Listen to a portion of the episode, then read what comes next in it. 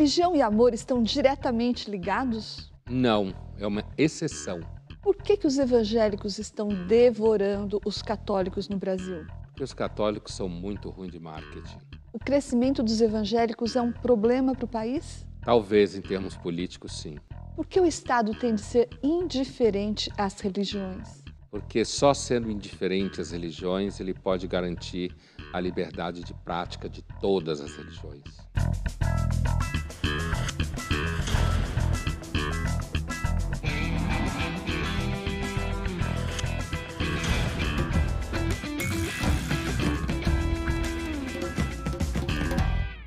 Estamos iniciando mais uma edição do Linhas Cruzadas hoje para falar sobre as guerras religiosas.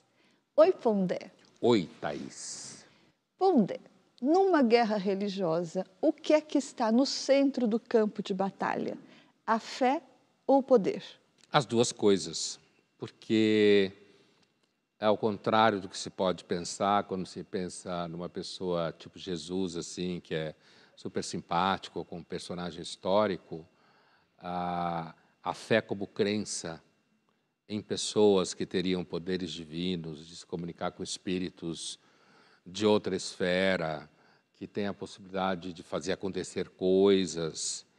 Uh, esse tipo de fé, que é a fé que existe de fato, ela está sempre atravessada pelo poder. Se você olhar ao longo da história, Uh, as religiões politeístas, inclusive, sempre tiveram associados a cidades-estados, a repúblicas, a impérios. Mesmo na pré-história, o xamã e o líder, quando não era a mesma pessoa. Porque o que é a religião? A religião, do ponto de vista do poder, é a capacidade que você tem de agenciar o sobrenatural.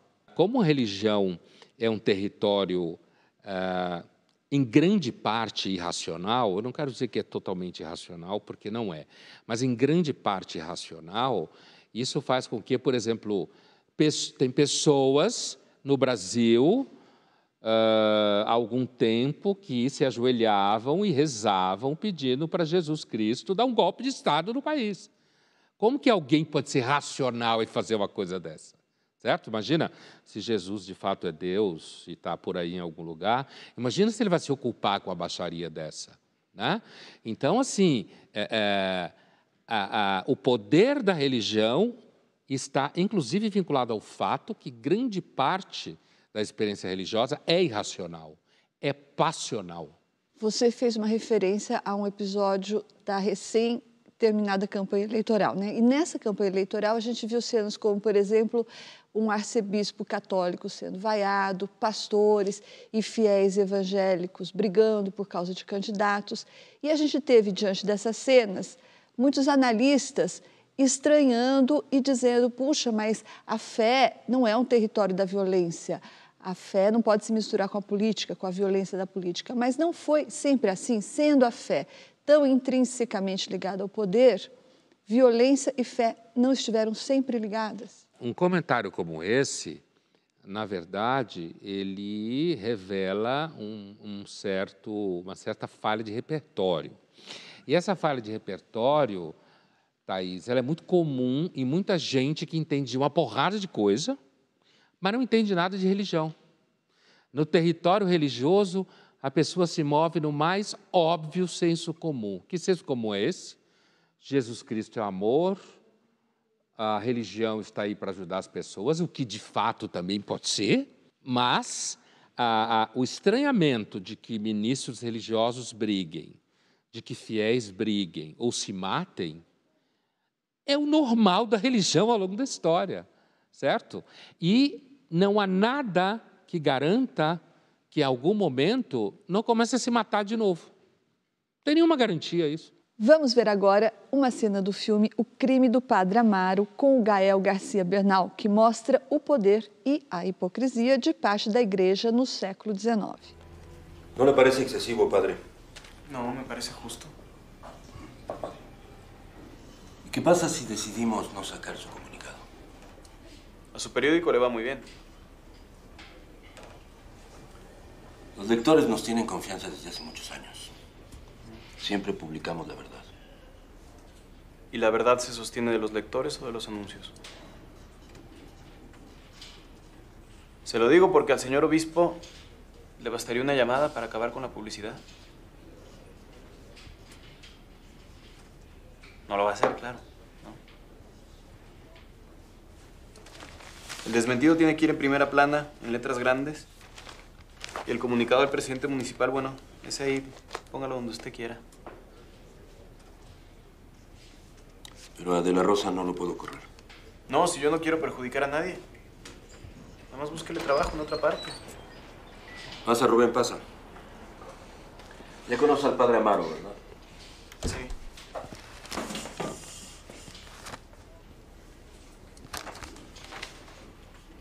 Bueno, señor Galarza, fue un gusto.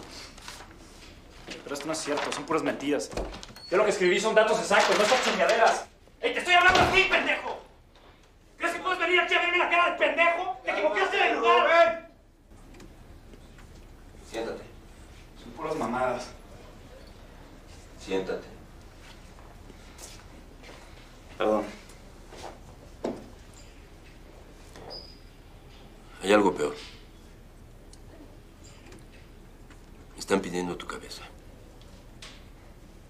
As Américas, eh, a América Latina, especificamente, né, do México para baixo, ela foi colonizada num período de contra-reforma. Então, num período em que a Igreja Católica estava combatendo para não perder território para os protestantes, como já tinha perdido metade da Europa e perdido metade das Américas, quando fala da América do Norte. Né? Então, a, a Igreja Católica estava, é, ela, ela esteve intimamente associada ao processo de colonização. Ela dava a dimensão, digamos assim, sagrada da colonização, com a conversão dos povos aqui da América pré-colombiana. Só que isso é um fenômeno da Igreja Católica, mas quando você anda para trás, Sócrates foi condenado por ateísmo lá atrás, na democracia ateniense, né? por acusado de corromper a juventude contra a, a religião de Estado.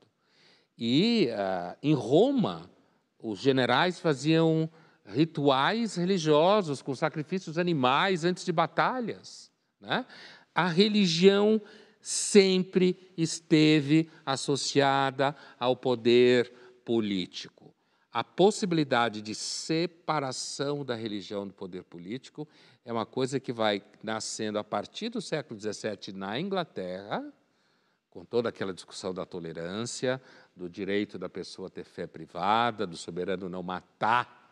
Aliás, aquilo que você me perguntou no ping-pong, quer dizer, a, a ideia de que o Estado deve ser completamente indiferente a todas as religiões.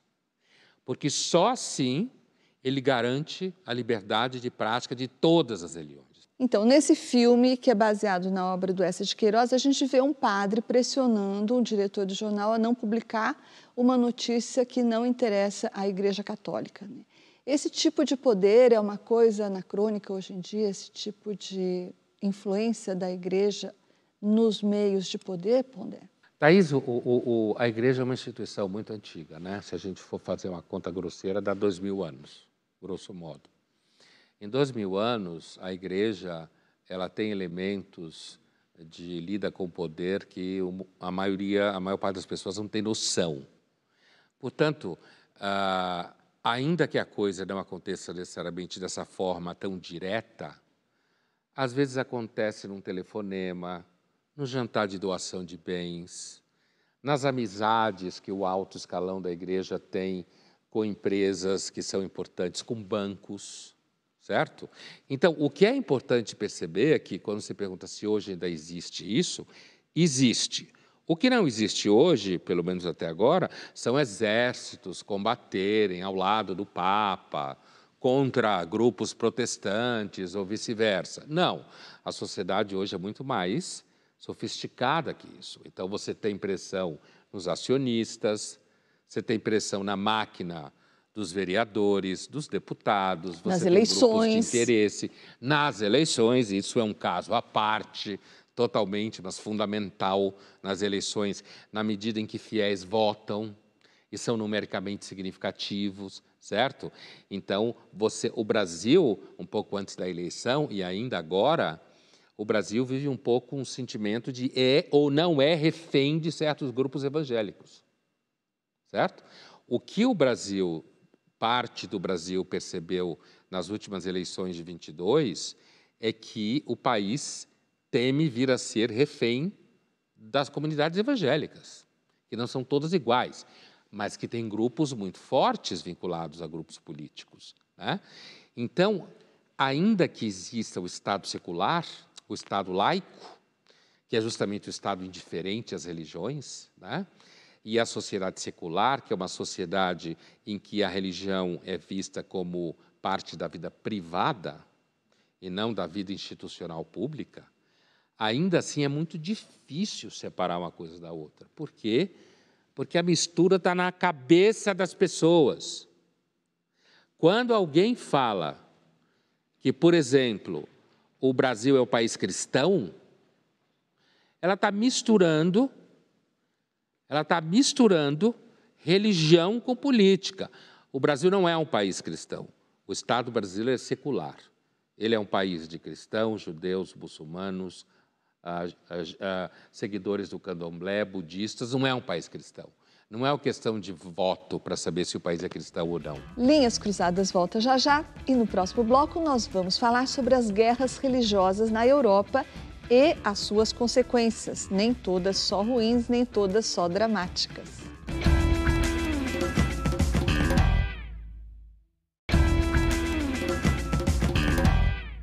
Estamos de volta com Linhas Cruzadas, hoje falando sobre religião e poder. E agora nós vamos ver uma cena do filme Belfast, que narra a vida de uma família protestante da Irlanda do Norte dos anos 60, quando transcorre a última guerra religiosa da Europa. Go!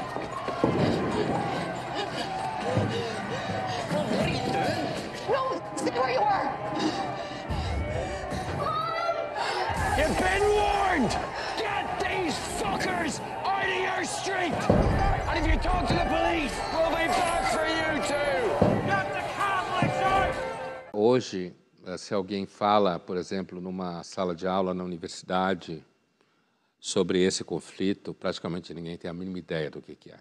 Né? Para minha geração, por exemplo, a gente seguia isso no jornal, na televisão, todo dia. Né?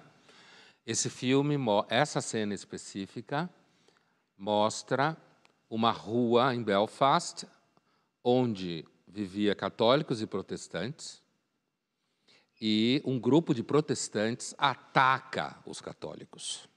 Né? E tudo isso que a gente vê aí. Os protestantes, na, essa é a Irlanda do Norte. O Reino Unido nunca deu uh, liberdade à Irlanda do Norte, só a outra Irlanda, porque a Irlanda do Norte é rica em recursos, petróleo e tudo mais. Né? Então, os ingleses colonizaram a Irlanda do Norte. Esses ingleses, o que eles chamam de laranjas, não no sentido aqui do Brasil, the orange, são uh, os irlandeses protestantes que historicamente sempre foram aliados da coroa britânica na Irlanda do Norte. enquanto que os católicos acabaram formando aquilo que ficou conhecido como Exército Revolucionário Irlandês, que era um exército terrorista, guerrilheiro. Por que, que isso é a última, a última manifestação? Uh, até hoje a situação é, é tensa em Belfast. Tá? Por exemplo, você tem uma cidade na Irlanda do Norte que os irlandeses católicos chamam de Derry e os irlandeses protestantes chamam de Londonderry, por causa de London, certo? Então, ah, essa é a última manifestação de um processo que se alongou por 200, 300 anos na Europa.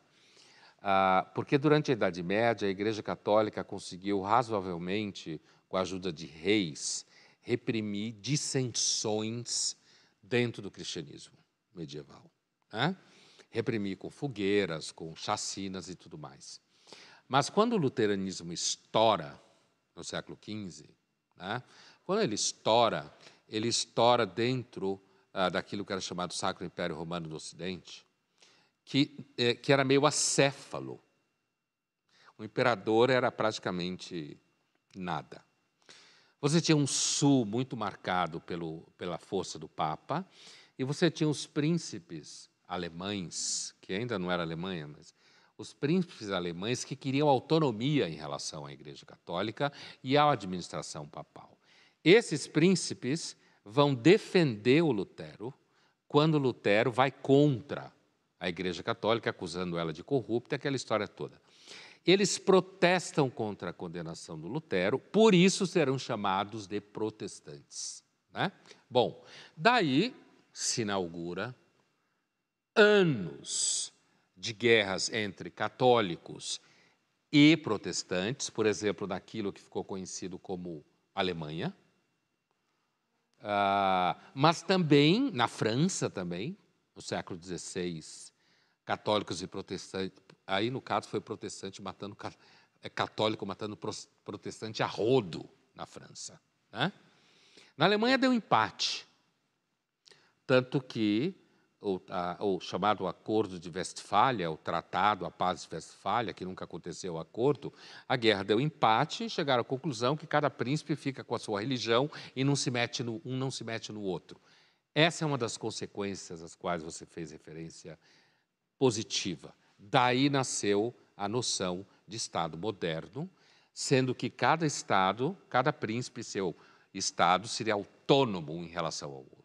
Então vamos voltar um pouco, porque naquele programa que a gente fez sobre liberalismo, você lembrou que o filósofo inglês, o John Locke, foi que fez, quando ele fez a defesa dos cidadãos de seguirem as religiões que eles bem entendessem, independentemente do Estado, foi a partir daí que surgiu o liberalismo.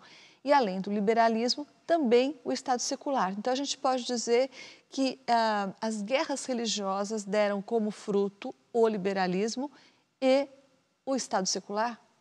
Sem nenhuma dúvida. Ah, existem três coisas ah, que criaram aquilo que a gente entende por sociedade moderna. Sistema capitalista, revolução industrial e guerras religiosas. Quase ninguém sabe disso.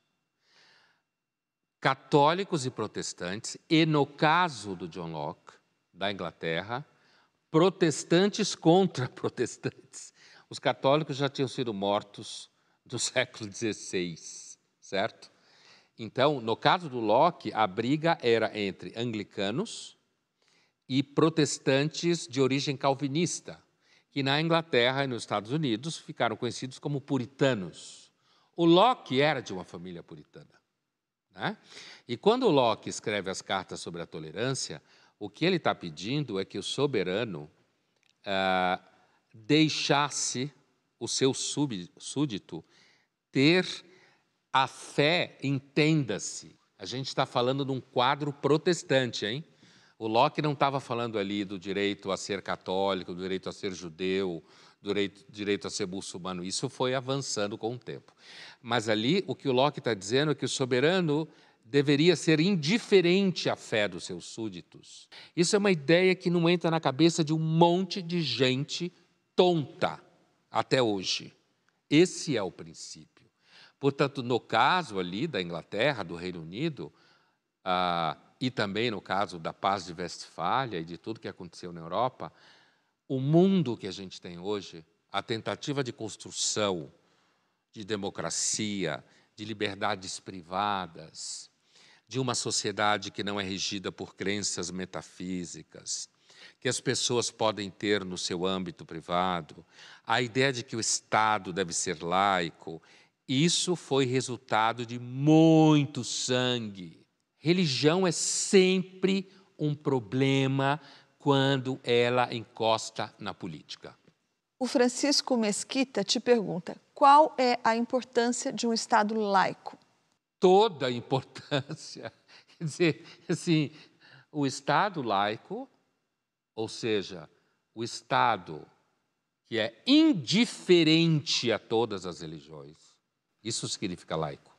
Ele é indiferente a todas as religiões, é a única forma de Estado, até caberia aqui uma expressão irônica, pelo amor de Deus, entendam uma coisa: só um Estado indiferente e, portanto, um Estado que porta um poder executivo indiferente, um presidente indiferente, uma Câmara de Deputados indiferentes, o que é quase impossível, porque é um monte de gente é, representando lobbies, mas é perigoso do mesmo jeito, um judiciário indiferente.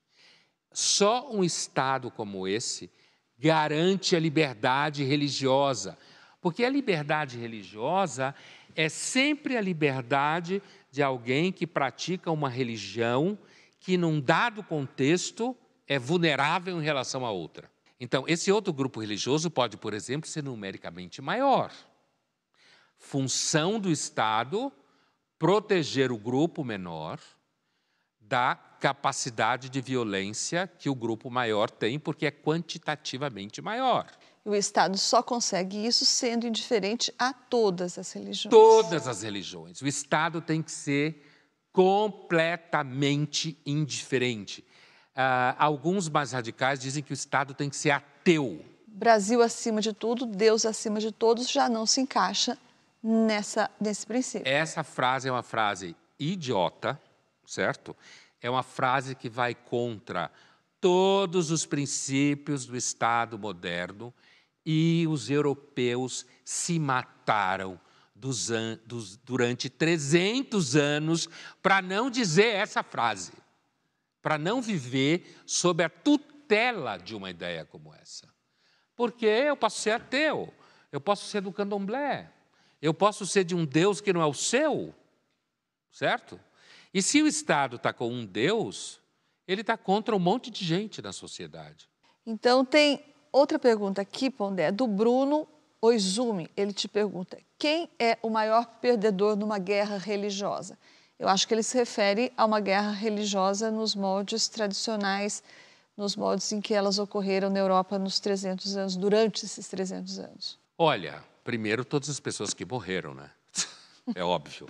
Mas, para além disso, ah, na Alemanha, você não teve propriamente perdedor, porque você teve um empate. O norte da Alemanha é marcadamente luterano, eles não usam a expressão, porque Lutero nunca Pediu quis que usassem essa expressão, eles se referem a si mesmos como evangélicos. Né? O sul é marcadamente católico. Na realidade, a Europa ela acabou como se fazer uma divisão no mapa. Né? Então, quem é o grande perdedor? Ah, naquele momento, o grande perdedor, de certa forma, foi a Igreja Católica. Para participar do Linhas Cruzadas, envie sua pergunta ou seu comentário através das redes sociais da TV Cultura usando a hashtag Linhas Cruzadas.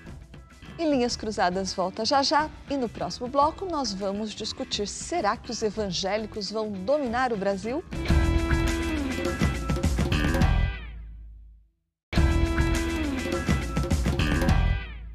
Estamos de volta com Linhas Cruzadas, hoje falando sobre religião e poder.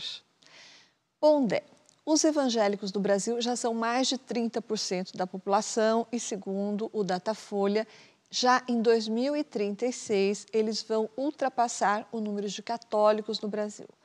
Por que, que os evangélicos cresceram tanto assim no Brasil? Olha, a gente tem várias hipóteses. A primeira é que os protestantes eles são extremamente empreendedores. Foram na Europa e olha só o que eles fizeram. Weber acha que eles inventaram o capitalismo. Inventaram os Estados Unidos da América, que é o país mais rico do mundo até hoje. Há uma outra característica dos evangélicos é que, para os evangélicos, ser evangélico é pregar a palavra. Evangelizar. Evangelizar, portanto. Significa que, se você é um convertido, você deverá converter outros. Então, não é tipo, encontrei Jesus e fico com ele para mim. Entendeu? É, você tem que criar um, um, uma verdadeira rede social à sua volta em que você trabalhe pela conversão de outros, que é justamente a ideia de evangelizar. Né? Ah, no caso do Brasil, ah, a gente tem também um, a, a, Igreja Católica, é, além dela ter durante séculos ter sido absolutamente hegemônica e, portanto, não tinha competição dentro do mercado cristão, né? O mercado religioso cristão era todo na mão da Igreja Católica e, e como todo mundo que é dono de quase tudo vira meio preguiçoso, né? E também um elemento que é o seguinte: ah, tem um elemento teológico e tem um elemento, digamos assim, burocrático institucional. A Igreja Católica é uma instituição lenta. Ela é burocrática, hierarquizada, aquelas pessoas que estão na ponta da Igreja Católica têm pouca autonomia, ou seja, os padres que estão lá na ponta pastoral têm muito menos autonomia de pensamento e de decisão do que os pastores. E demoram muito mais tempo para serem produzidos, digamos, formados. Assim. Do em, que os pastores. É, eles levam mais tempo e, diga-se de passagem, ah, se você comparar, por exemplo, protestantes não pentecostais, históricos, metodistas, batistas, presbiterianos, o que aqui no Brasil se chama luterano, presbiterianos, normalmente a formação desses pastores já há algum tempo tem sido melhor do que dos padres católicos. Né?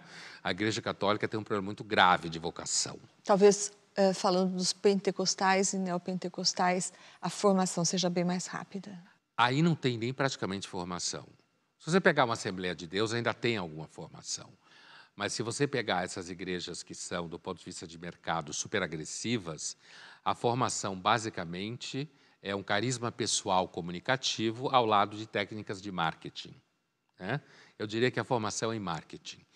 Mas, ao mesmo tempo, a Igreja Católica, ela, ah, desde os anos 60, pelo menos, ela fez uma síntese teológica na América Latina no bojo da Guerra Fria e da influência das políticas anticoloniais, né, depois da Segunda Guerra Mundial, a Igreja Católica na América Latina, inclusive no Brasil, ela fez uma parceria muito grande com movimentos de esquerda, inclusive movimentos político-partidários. O PT, parte dele nasceu numa, numa sacristia, né? Então, a chamada teologia da libertação, ela fez uma trajetória em que ela se alinhou à, à política partidária, a lutas políticas eleitorais, né? o que fez com que o jargão que se usa muito em estudos de religião no Brasil, que a Igreja Católica fez opção pelos pobres e os pobres fizeram opção pelos evangélicos. E quando você é pobre, você é desgraçado três vezes você não tem cidadania, você não tem rede de assistência. As igrejas evangélicas elas têm uma capilarização que o Estado não tem. E te oferecem de alguma forma tudo isso. E que a Igreja Católica também não tem. E elas oferecem para você possibilidades de emprego, possibilidades de filhos namorarem filhas dentro da mesma igreja, dentro do mesmo grupo, né?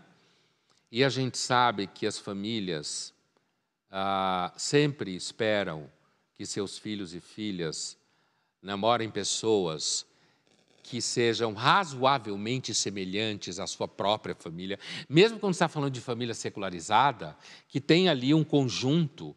Imagina uma família de pessoas anti-Bolsonaro que a filha começa a namorar um bolsominho ou o contrário, para fazer uma analogia.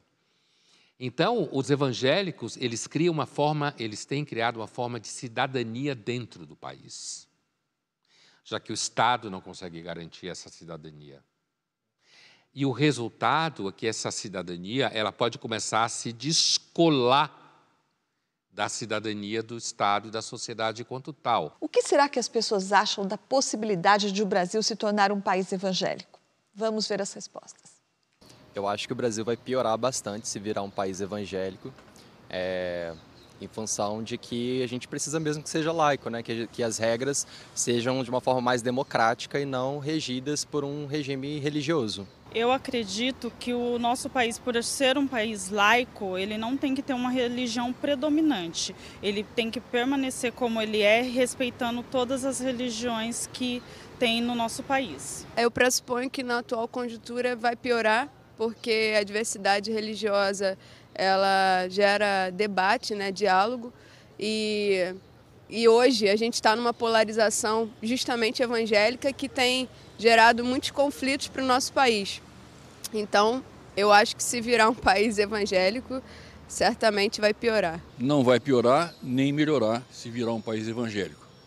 O Brasil vai piorar se os eleitores continuarem votando errado e vai melhorar muito se a gente começar a eleger, como fizemos agora, melhores políticos para o país. Com certeza vai melhorar, porque as pessoas vão ter mais o temor de Deus, né?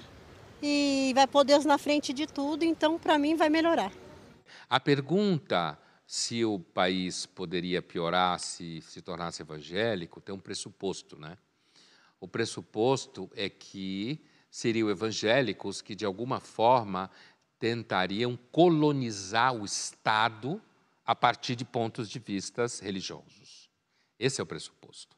Porque se o país tiver uma maioria evangélica. Assim como tem hoje uma maioria católica, é, sem que, que isso interfira no é, Estado. Exatamente. Sem que essa maioria contamine a, a, máquina do Estado e da sociedade, então tudo bem.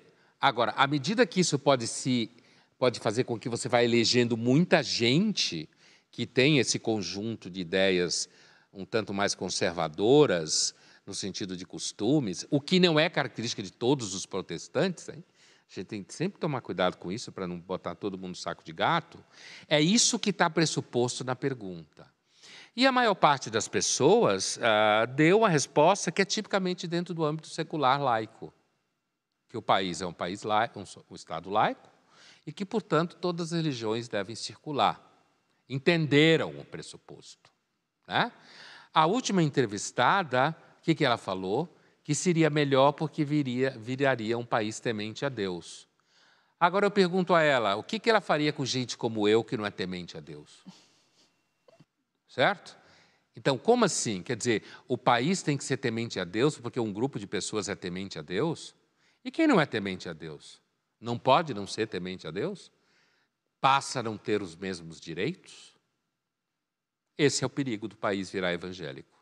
Se tiver muito evangélico que pensar como ela. Vamos ouvir agora o antropólogo especializado em cristianismo evangélico, o Juliano Spier. Ele escreveu o livro O Povo de Deus e vai responder para nós a seguinte pergunta: Será que a inteligência pública vê os evangélicos como pessoas burras ou ignorantes?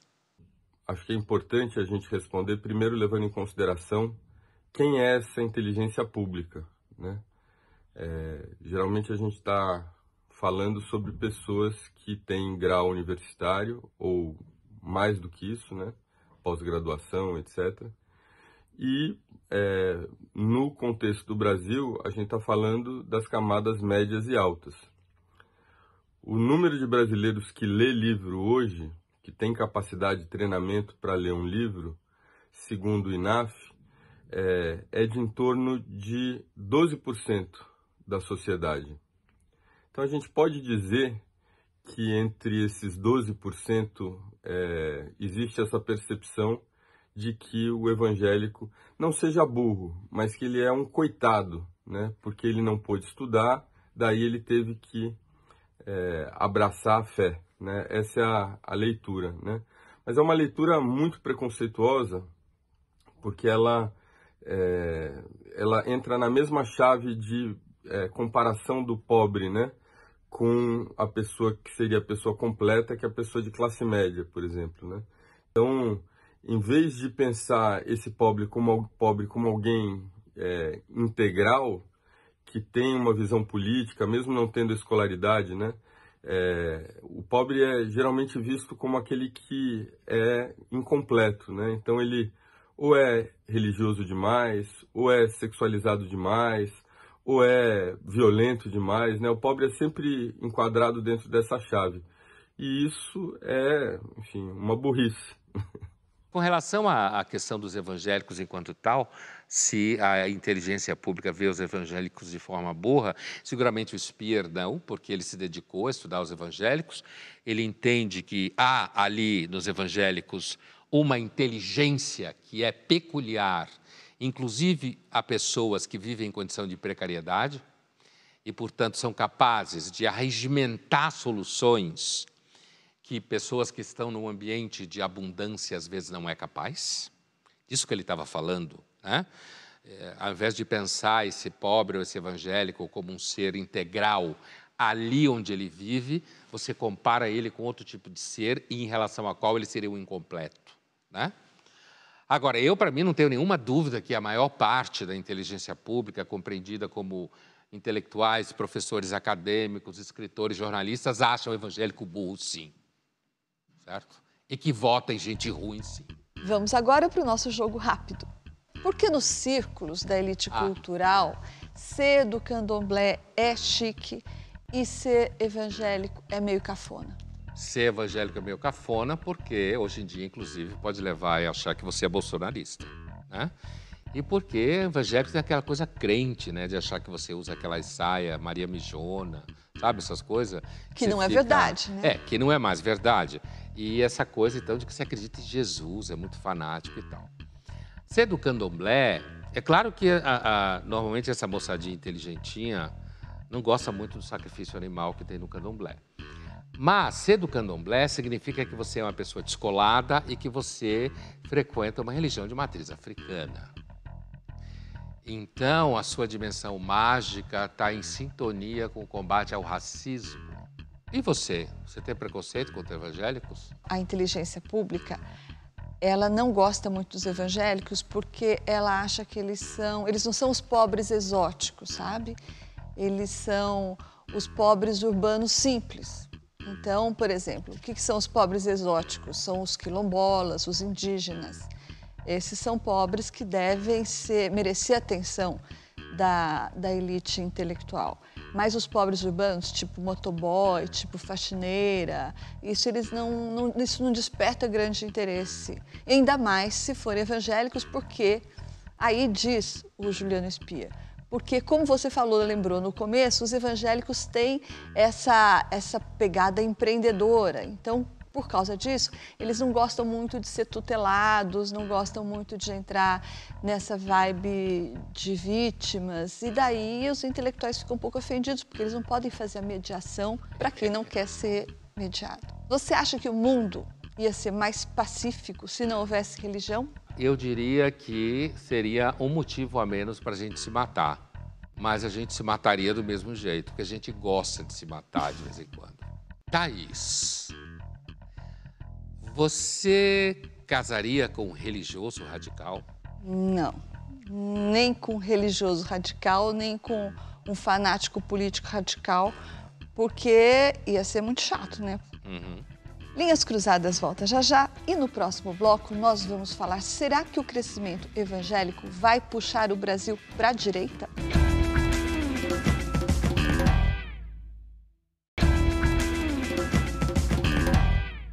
Estamos de volta com Linhas Cruzadas, hoje falando sobre religião e poder. Pondé, os evangélicos têm a maior bancada na Câmara dos Deputados e nas eleições deste ano eles tiveram um grande protagonismo. Né? Vamos lembrar só um exemplo que no final, lá na reta final da campanha, o presidente eleito Lula muito a contragosto, divulgou a agora famosa carta aos evangélicos, quando ele percebeu que esse segmento poderia ter um peso muito definitivo nas eleições. Então, sendo os evangélicos majoritariamente conservadores nos costumes e tendo os evangélicos votado majoritariamente não no Lula, mas no Bolsonaro, a gente pode dizer que quando os evangélicos ultrapassarem os católicos, o Brasil vai ficar mais à direita no espectro político? É possível que sim, né?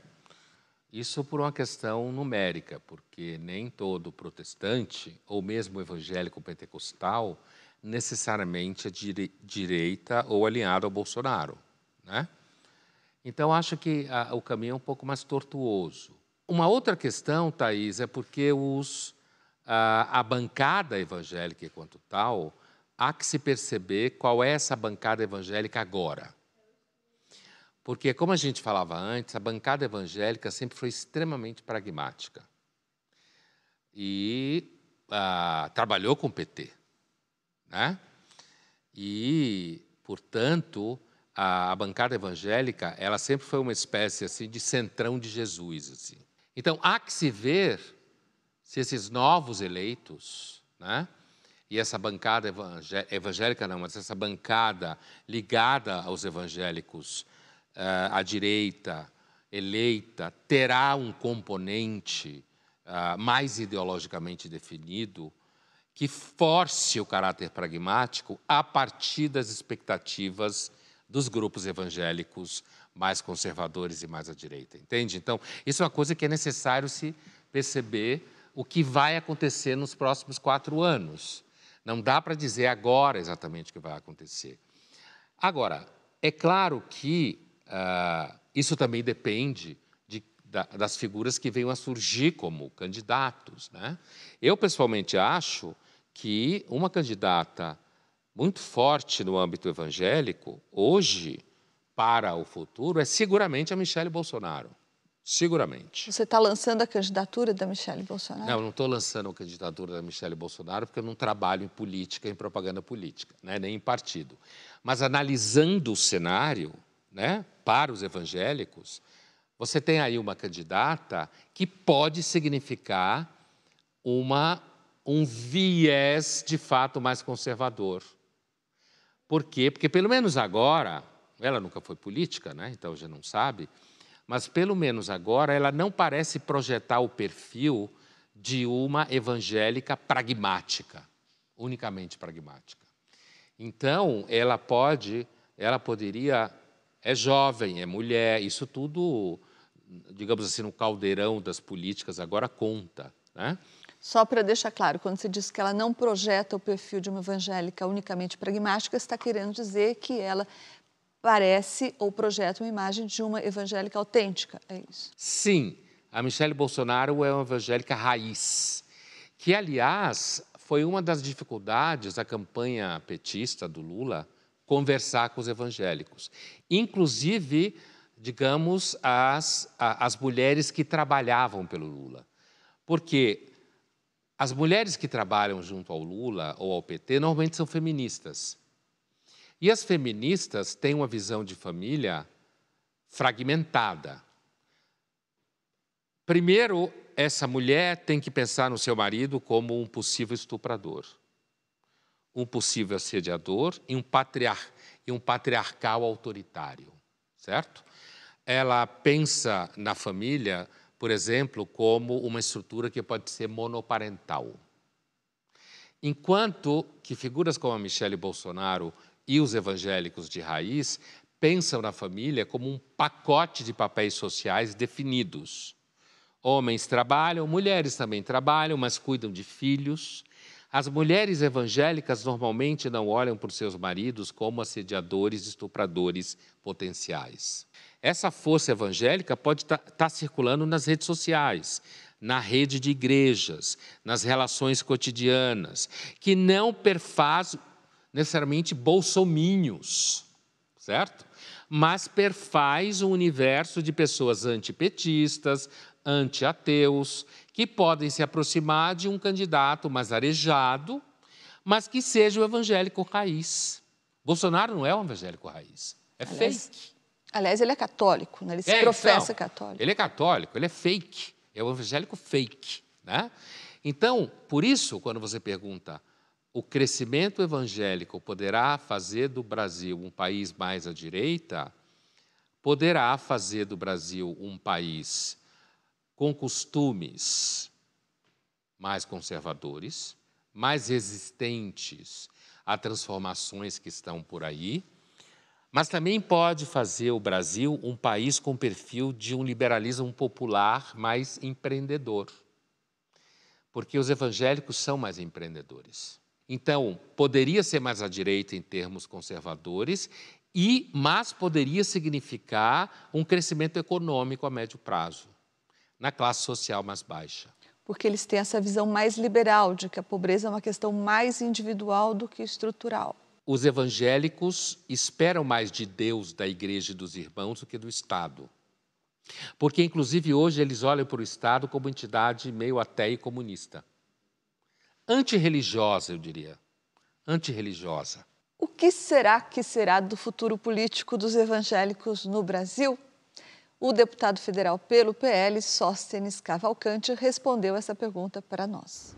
Os evangélicos jamais serão alijados do processo político no Brasil.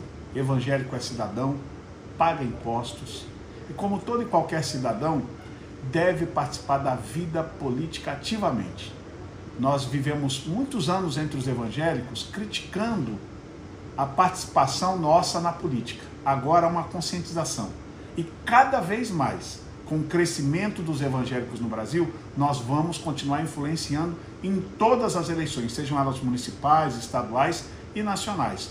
Lógico, com a chegada e a volta agora da esquerda ao poder a partir de 2023, ainda mais efetivo teremos que ser, em especial nós parlamentares, para o enfrentamento ideológico, que sabemos que a esquerda voltará e não abandonará suas pautas de confronto aos nossos princípios e valores. Evangélicos continuaremos sendo um paredão a toda afronta que queiram fazer ao que nós cremos, acreditamos ser o melhor para o Brasil. Não vão nos alijar do processo político. Isso dentro de parâmetros contemporâneos, é uma verdadeira declaração de guerra, certo? Dentro do, do plano institucional, como deve ser, certo? Ao mesmo tempo, ele fala que os evangélicos são cidadãos, pagam impostos, o que é absolutamente verdadeiro, e que, portanto, têm direito de manifestar suas, sua visão de mundo, seus valores. Né? O que a gente pode estar assistindo no Brasil é a construção de uma nova identidade, que é a identidade evangélica. O grande erro das políticas identitárias é que quando você lança a identidade como marcador social, você não consegue simplesmente dizer, não, eu só quero essas três identidades. Os grupos começam a se organizar. E o que a gente está assistindo no Brasil é a possibilidade de que os evangélicos como é muito claro na fala dele, se constitua como identidade política social que vai literalmente para o pau institucional, certo? E eu falo aqui no sentido institucional, não ir para a rua gritar, brigar, né? Agora, é, quando ele fala que os evangélicos vão constituir um verdadeiro paredão ou muro, alguma coisa que ele falou assim, com relação ao fato de que a esquerda voltou ao poder, isso é fundamental. Primeiro, um, uma das coisas que os bolsonaristas, mente estreita, não entendem é que a direita não perdeu a eleição absolutamente. Quem perdeu a eleição foi o Bolsonaro, e inclusive por uma, por uma margem muito pequena. Né? A direita fez governadores, a direita aumentou a sua bancada no parlamento brasileiro, no Congresso brasileiro, mas os bolsonaristas fanáticos, idiotas, eles ficam presos naquela história né, de que o Bolsonaro perdeu a eleição. Ele sabe muito bem disso, né, o deputado. E quando ele diz isso, nós estaremos ali formando um paredão contra a tentativa da esquerda impor os seus valores. Isso é uma declaração muito clara de que a polarização ah, entre direita evangélica e esquerda secular no Brasil só acabou de começar. E à medida que os evangélicos entenderem que o fundamental, eu acho que já começaram a entender, que o fundamental não é só eleger o presidente, mas que o fundamental é ocupar a máquina política na extensão do país, prefeitos, como ele disse, vereadores, governadores, deputados estaduais, deputados federais, senadores, certo? E também governadores e prefeitos e, e presidente, se vier a, acontecer, os evangélicos vão percebendo que eles vão se constituindo de fato numa identidade e com uma diferença em relação a identidades trans ou, ou mesmo identidades identificadas com grupos raciais, que os evangélicos eles são transversais. Eles têm inclusive pessoas de etnias diferentes. E eles são um número muito maior. E, portanto, a oportunidade deles como identidade conseguir se impor à máquina democrática é gigantesca. A fala do nosso entrevistado, eu diria, é a marca e o tom possível dos próximos quatro anos, se de fato a bancada evangélica fechar com seu conjunto de valores e não se tornar unicamente pragmática como ela, ela foi. Como ela sempre foi. Linhas Cruzadas fica por aqui, mas na semana que vem a gente está de volta.